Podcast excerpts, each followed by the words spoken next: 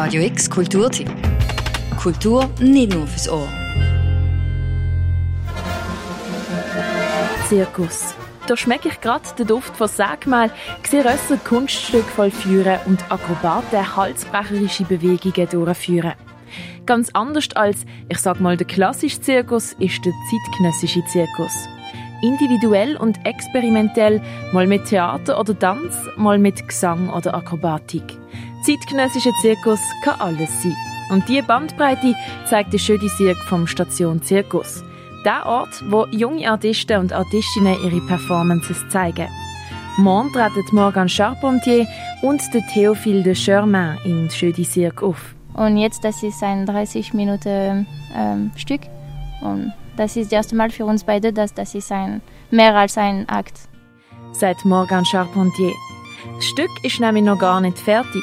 Sie haben zwar schon mal zu zweit aufgeführt, aber halt eben erst ein Akt. Mittlerweile sind sie aber schon weiter mit dem Stück, auch wenn noch nicht fertig. Und auch beim Jeu du Cirque, das wird nicht ganz fertig sein, das ist noch Work in Progress. Aber das, das wird noch besser und besser werden. Das Stück ist Zirkus gemischt mit Theater. Aber um was geht's? Also es ist ein bisschen das Leben von zwei Leuten und so ein normales Leben, was wir können machen im Leben und das ist ein bisschen absurd. Und dann kommt der Zirkus und beide wir machen Handstand. Das ist ein bisschen ein, ein Moment von, von ein Leben von zwei verschiedenen Leuten. Sagt Morgan Charpentier.